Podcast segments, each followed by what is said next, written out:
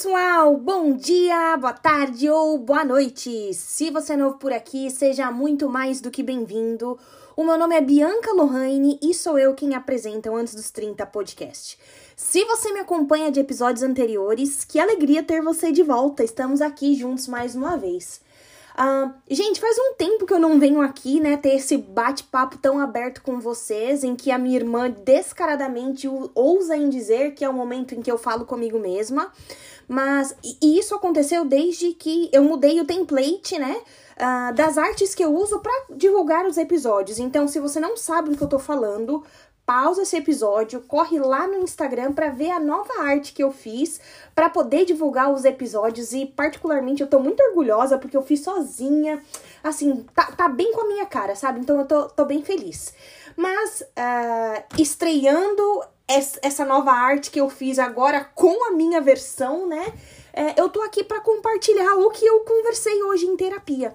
Eu já venho refletindo sobre esse tema. Eu acho que eu venho refletindo tanto sobre o tema que é por isso que surgiu o podcast, né? Que é justamente para falar sobre os anseios, as dificuldades, as coisas que a gente não entende ou eu particularmente não entendo por estar beirando na casa dos 30. Então hoje eu tava conversando em terapia com o Dr. Elaine para falar sobre a dificuldade de fazer amigos, né? E eu acho que dessa vez eu fui muito mais fundo no assunto, porque eu comentei com ela sobre a dificuldade de manter, inclusive, os amigos que eu já tenho.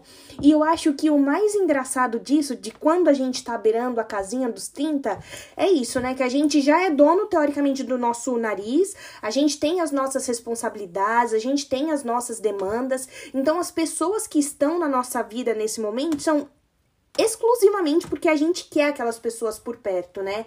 Então, quando a gente tem uma demanda de trabalho tão atarefada, a gente sempre tá estudando, tá, tem que visitar a família, falar com a família, não sei o quê e ainda assim a gente opta por estar tá com alguém, a gente está é, selecionando um tempo dentro da nossa agenda para fazer com que a gente encontre aquela pessoa, gaste tempo e energia com aquela pessoa, né? Só que uma coisa que eu venho notando é que por mais que eu tenha essa vontade de incluir essa pessoa na minha rotina ou essas pessoas na minha rotina, às vezes a doação não é multa, porque tá todo mundo na correria, porém uns escolhem fazer ter tempo para você e outros não. Só que aí eu também percebi que além dessa, é, como eu posso dizer, esse gerenciamento de tempo dentro das nossas agendas, a gente também tem aquele momento em que será que o meu amigo tá na mesma fase da vida que eu? Será que a gente tem alguma coisa para compartilhar? E aí eu cheguei à conclusão, bem frustrante por sinal, de que eu não tô na mesma fase que muitos dos meus amigos. E aí eu quero fazer um parêntese, não é nem para ressaltar que a minha vida tá perfeita, mas como eu já não tenho esse lado de reclamar e eu tento sempre ser aquela positiva a qualquer custo e tem até quem fale do como é que fala positividade tóxica, né? Eu sempre tento ser positiva. Então, quando eu uso o meu tempo, que na minha concepção é tão valioso para ligar para alguém, a última coisa que eu quero é ficar reclamando. Então eu quero saber como aquela pessoa tá, eu quero comentar do meu dia, eu quero falar coisas positivas para que aquela ligação ou aquele café, aquele aquela tarde caminhando no parque seja alegre, produtiva, positiva, e aí não é sempre que a gente encontra isso na outra pessoa, porque ou a gente tem aquele amigo, né, que é o esponja, e eu acho que eu me encontro muito né, nesse lado da pessoa que tá sempre ouvindo reclamação, ai, porque aconteceu isso, o que que eu faço, que não sei o que, e tem essa outra pessoa que é a que está efetivamente reclamando. Então, agora que eu tô atravessando esse portal e para mim a seletividade tem sido mais gritante do que nunca, eu tô me sentindo muito sozinha, porque quando eu quero ligar para alguém para falar de uma coisa que não é boa nem ruim, mas tipo, é o meu dia, né? Às vezes a vida é monótona, é, eu não tenho para quem ligar, porque se eu ligar com essa energia de que tá tudo bem, eu só tô ligando para bater um papo, a outra pessoa que me responder vai começar a falar das coisas ruins da vida dela e eu acho que assim, eu sou uma pessoa tão agraciada que as, as pessoas que eu tenho na minha vida e que comentam coisas ruim, entre aspas, sobre o dia delas, é porque assim, são situações em que aquela pessoa se colocou naquela situação, muitas das vezes ela que procurou aquilo, ela que ocasionou toda a bagunça na vida dela, então ela só tá reclamando das consequências que a própria atitude dela causou para ela mesma. Então, no final do dia, quando eu ligo para alguém, é, acaba se tornando um monólogo em que a pessoa só reclama de coisas que ela mesma proporcionou na vida dela e não sabe como. E aí você vai falar de terapia com uma pessoa dessa, parece que você tá ofendendo a pessoa. Bianca, mas como é que você tá falando de terapia para mim? Ou então, se, sei lá, vai falar de Deus alguma coisa. Imagina, eu tô em paz com a minha espiritualidade. Eu e o Deus, ó, a gente anda lado a lado. Então, são pessoas que criam essa situação e que também não aceitam ajuda. Elas literalmente querem descarregar essa carga emocional no ombro de alguém, geralmente esse ombro sou eu, né, porque é o que ligo pra pessoa, e, e aí acabo ouvindo. Só que aí, é, eu acho que vai fazer umas duas ou três semanas que eu venho pensando tanto sobre isso, que eu parei de ligar para pessoas, eu parei de procurar, e vi que também ninguém me ligou de volta, ninguém me procurou de volta, então realmente eu só tava servindo para ouvir essas reclamações, sabe? Eu acho que isso é, é bem triste, eu não sei se, se eu estivesse no Brasil, com a rotina que eu tinha antigamente, essa virada de chave para mim seria tão intensa, porque quando a gente, no, no Brasil, a minha vida era muito diferente do que era agora, né? Eu trabalhava presencialmente, é, eu tinha colegas de faculdade, eu estava fazendo curso, fazia uma aula de dança aqui e outra ali. Então eu sempre estava com contato físico de pessoas e também estava em situações em que eu diariamente ou rotineiramente encontrava pessoas. Então criar amizade dentro desse mundo em que você tem uma rotina, em que você está sempre no mesmo mesmo lugar, no mesmo horário, com o mesmo ciclo de pessoas, é muito mais fácil do que agora, né? Que agora a minha vida tá mais isolada do que nunca. E isso também é por opção, porque entra nesse próximo tópico que é de da, como eu posso dizer, conforto de trabalhar de casa, de estudar de casa, de estudar a qualquer horário, de trabalhar a qualquer horário, que é muito benéfico para mim porque eu tenho a tão sonhada liberdade geográfica, que foi uma coisa que eu não sabia que eu queria até ter, porque, gente, eu durmo oito horas por dia, eu estudo no horário que eu quero estudar, eu aprendo o que eu quero aprender, e, então é muito libertador. Só que em contrapartida, eu não tenho essa troca com pessoas. Então, atualmente as minhas amizades, elas são muito superficiais. E quando eu quero ter uma pessoa mais íntima dentro do meu ciclo, eu sempre tenho que dar esse primeiro passo, eu tenho que mandar a primeira mensagem, eu tenho que fazer o convite para ir passear. Então, aí eu fico nesse horário, né, assim, nesse conflito. Eu quero uma amizade, eu quero estreitar esse laço laço, mas até que ponto? Até que ponto eu tô disposta a ficar sempre sendo aquela pessoa que manda a primeira mensagem, que faz o primeiro convite, que organiza alguma coisa? Tô cansada, sabe? Eu acho que fazer isso uma vez é ok, mas agora quando você assume esse papel, ou a outra pessoa tem por garantido que, ah, se eu ficar um tempo sem parar, a Bianca vai vir e me mandar mensagem, vai propor um passeio, então tá tudo bem. Eu posso seguir a minha rotina e quando ela mandar mensagem a gente faz alguma coisa. Eu não acho que é justo.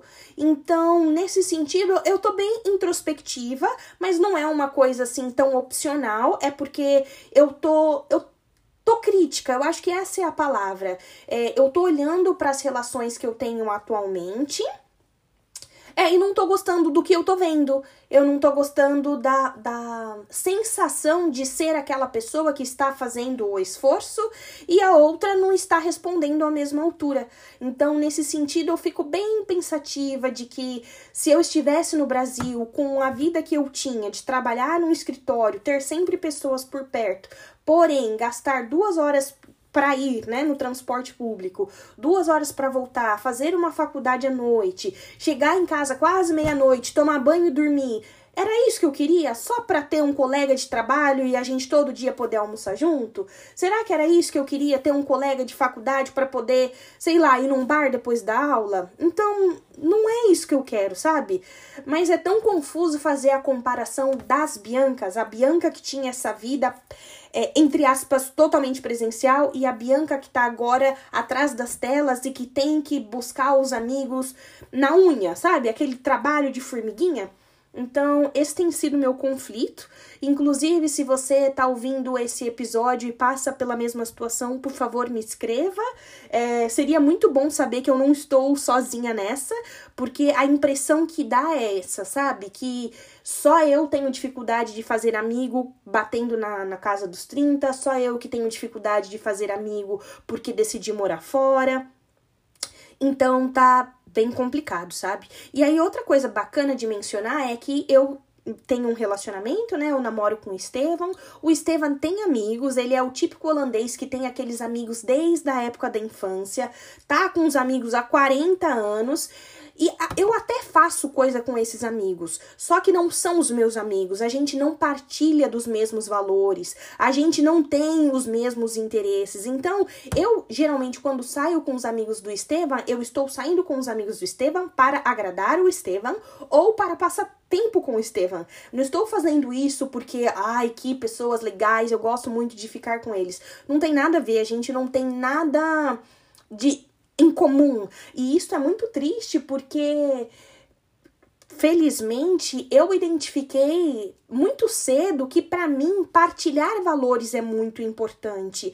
Eu gosto de estar numa roda de amigos em que a gente tem os mesmos interesses, que a gente tem os mesmos valores, que é possível um aprender com o outro. E quando isso não é possível, eu começo a me questionar falando: "Nossa, o que que você está fazendo da sua vida? Por que que você está aqui? Por que que você está trocando a sua energia com essas pessoas?" E falar sobre energia é tão engraçado porque não é todo mundo que entende.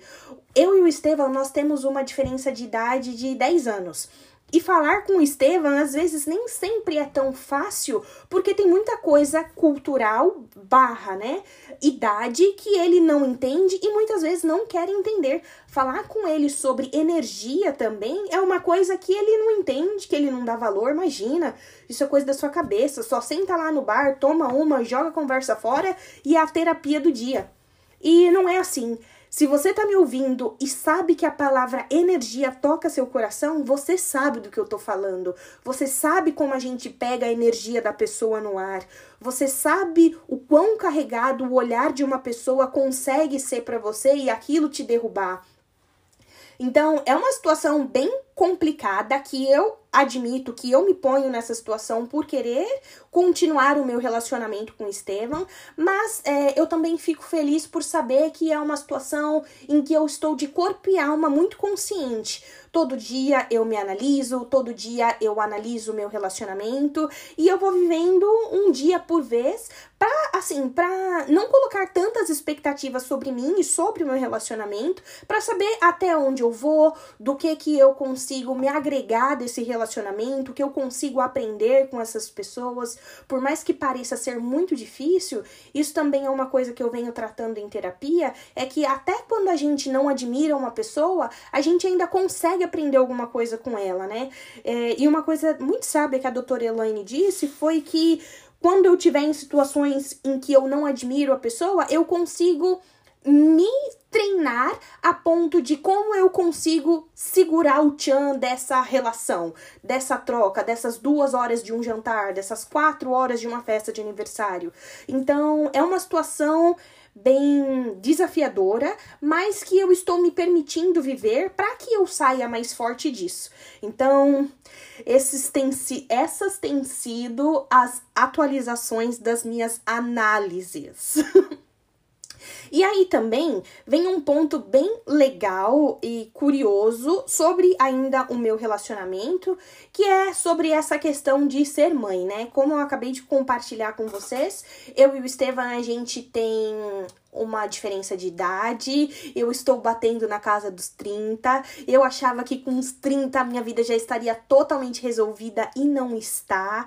É, esse fogo que eu tenho de querer viajar toda hora ainda tá muito aceso em mim. É, será que eu vou me arrepender de não ter um filho agora? Será que eu vou dar conta se um dia eu tiver um filho e for uma mãe mais velha? Será que o filho vai nascer saudável? Será que eu vou ter uma gestação saudável? Então são muitas coisas que eu não tenho resposta. E o fato de, olha, se tá batendo na casa dos 30 e você não tem nenhuma resposta para isso, se você vai ser capaz de ter uma família ou não, gente, isso tira o sono de um jeito. Será que eu tô fazendo a coisa certa? Será que tem que esperar mesmo? Será que eu tenho que me, me sentir tão preparado? Porque se você for olhar para gerações passadas, né, ninguém estava preparado, ninguém pesquisava sobre isso. As pessoas tinham os filhos e a gente dava conta, né, da vida.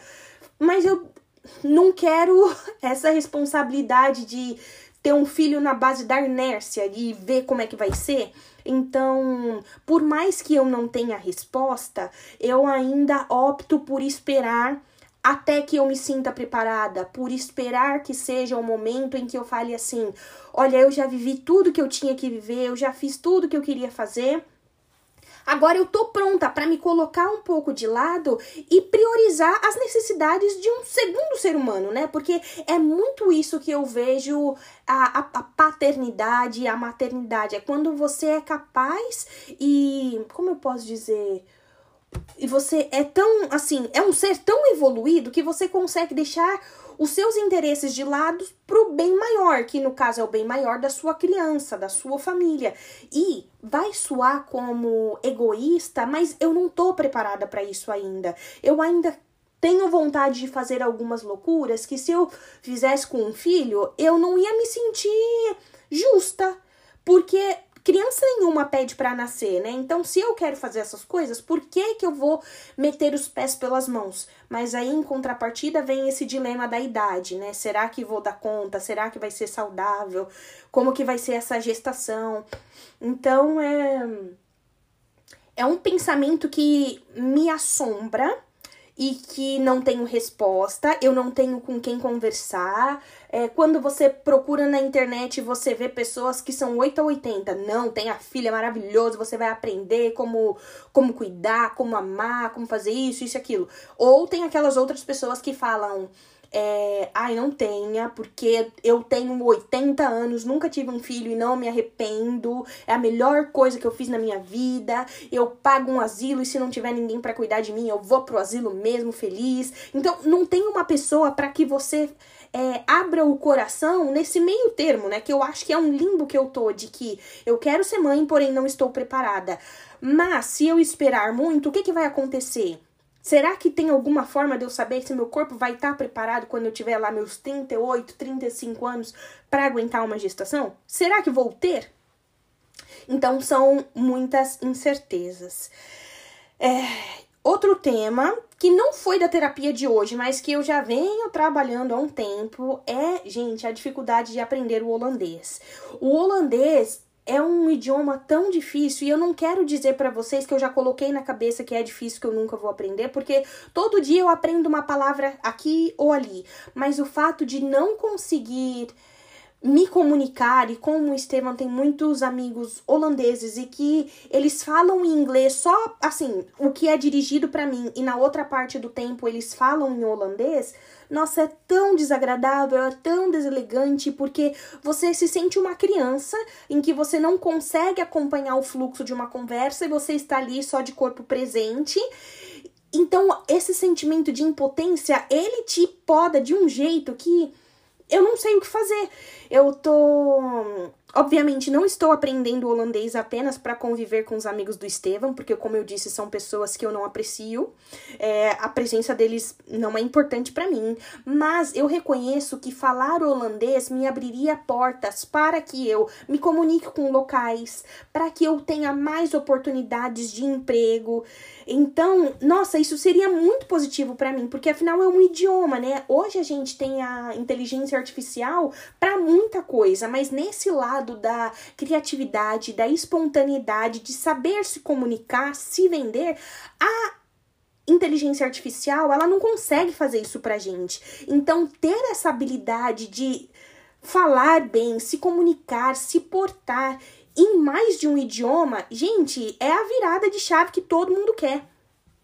E é isso que eu almejo para mim, só que agora eu tô nessa de que eu quero, porém é difícil, eu quero, mas eu tenho outras prioridades, eu quero, mas eu tenho que aprender a organizar a minha agenda para conseguir dar conta das atividades do holandês, da aula de natação, das atividades do trabalho, aprender a fazer tanta coisa no trabalho é, é, muita coisa. E você às vezes chega na, na sensação, eu falo vocês porque eu tô falando sobre mim, tá?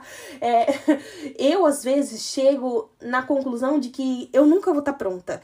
E por que, meu Deus? Em que momento da minha vida eu decidi morar fora? Porque desde que eu decidi morar fora, o, a ideia de que eu não estou pronta, ela me acompanha todos os dias. Não tem um dia em que eu acorde e fale, eu estou pronta, hoje eu dou conta do recado. Não tem esse dia. Todo dia eu acordo com esse sentimento de que eu tenho que aprender mais alguma coisa, eu vou melhorar o, o meu acento, né? É, eu vou aprender a falar uma palavra mais difícil, eu vou escrever um e-mail mais rebuscado. E esse dia nunca chega, porque quando você acha que você tá pronta, vem outra coisa para você aprender a lidar, para você desvendar, e é uma montanha russa que nunca tem fim. Porque há dois anos eu achava que o meu maior desafio seria o inglês. Agora que finalmente eu aprendi o inglês, agora que eu, o meu acento ele já tá bem neutro, que eu consigo compartilhar a ideia, eu consigo rebater com muita facilidade, me vem o bendito holandês para que eu comece tudo de novo e esse sentimento de que caraca, agora não vai. Esse idioma não entra na minha cabeça de jeito nenhum. Ele volta e parece que o fato do, do sentimento voltar ele volta muito mais intenso do que era. É um sentimento tão louco, tão louco, e mais uma vez, não tem com quem conversar sobre isso. É, eu tenho amigas que ela estão na mesma situação, porém elas estão com um visto diferente, né? Que é o visto de noiva aqui na Holanda. E aí elas aprendem o holandês justamente para é, concluir essa prova, conseguir o visto delas e seguir a vida. É, mas quando você conversa com uma pessoa para falar assim, olha, eu estou tentando aprender o holandês para poder buscar um emprego melhor ou para eu poder dividir as minhas ideias com locais, as pessoas que você encontra nessa situação, é, você conta no, nos dedos. E geralmente essas pessoas não são tão acessíveis. Então é, é muito solitário esse lugar de você querer aprender uma coisa para você se sobressair num trabalho, por exemplo. É, eu não sei, é, é bem complicado. Também é um sentimento que eu tô tentando silenciar para que eu possa não focar na dificuldade, mas focar no aprendizado, né? É, aproveitar essa jornada de todo dia aprender uma palavrinha aqui e outra ali. Só que quando você vê de palavrinha em palavrinha, poxa, eu não tô conseguindo formar uma frase, eu sei essa palavra, eu sei a outra, mas o que que vem no meio? O fato de não formar uma coisa concreta é bem frustrante. Essa é a palavra frustrante. E aí, para encerrar esse episódio, que eu, eu acho que esse, esse episódio ele literalmente é um desabafo, vem essa questão de uma vez que você decide morar fora e trabalhar na sua área de formação, como é necessário você se validar todos os dias como uma profissional qualificada. E eu falo disso finalmente eu tenho alguém com quem compartilhar esse sentimento, porque eu sou muito ativa no LinkedIn e eu já vi outras pessoas relatando o mesmo sentimento, como é desumano até, porque a gente que tá aqui fora e não é casada, não tem dupla cidadania, a gente depende de um visto de trabalho. E quando a gente não tem esse visto de trabalho, por algum motivo é mandado embora ou qualquer coisa, é, nós temos três meses para conseguir outro emprego. Então, por mais que a gente tenha um emprego, tenha uma renda, tenha uma vida, a gente sempre tá pensando: caraca, e se esse emprego me mandar embora? E se o meu contrato acabar? Eu preciso estar atrativa para que uma próxima empresa me contrate e me forneça esse visto novamente. Então, é um sentimento também tão tão complicado, tão desgastante de que todo dia eu tenho que aprender uma coisa nova, todo dia eu tenho que ir no LinkedIn fazer um post de que eu consegui um novo certificado, eu tô estudando uma nova ferramenta. É, e estudar é muito bom, se atualizar é muito necessário, mas quando você começa a fazer isso para que você se sinta segura, valorizada, vista pelas empresas, é muito desgastante é bem complicado porque você você não se sente bem o suficiente. Eu, no caso, eu não me sinto boa o suficiente, mesmo trabalhando fora, mesmo tendo usado o meu tempo, eu acho que de uma forma muito construtiva. É, eu fiz faculdade, eu fiz pós-graduação, eu sempre tô fazendo um curso ali, outro ali, mas ainda assim eu não me sinto pronta, ainda assim eu não me sinto preparada. Se eu, eu for mandada embora agora, o que, que vai acontecer comigo? Será que eu vou conseguir me recolocar muito rápido? E aí você pode até ouvir esse episódio e falar assim: ah, mas se você quer saber o que acontece se você for mandada embora, começa a aplicar para umas vagas, vê se as empresas te chamam, faz umas entrevistas aqui, outra ali. E, de fato, gente, eu até faço isso, mas também o fato de fazer entrevista é um negócio que tira o sono. Se você pensa que fazer uma entrevista de emprego é ir para um encontro desses do Tinder em que você não se prepara nada, malha malha sabe o nome do rapaz ou da garota, é muito equivocado da sua parte, porque quando você aplica para uma vaga de emprego e é chamado para uma entrevista, começa a parte de estudo número dois, que é quando você começa a estudar sobre a empresa, a buscar as palavras-chave para vender a sua experiência profissional até agora, para vender os seus conhecimentos acadêmico e é tudo muito bem elaborado para que você tenha um retorno positivo, que no caso é a contratação, a oferta de um trabalho. Então, parece fácil, né? Nossa, tá reclamando de barriga cheia, mas não é, porque é trabalhoso, né? Dedi você precisa dedicar um tempo para fazer tudo isso.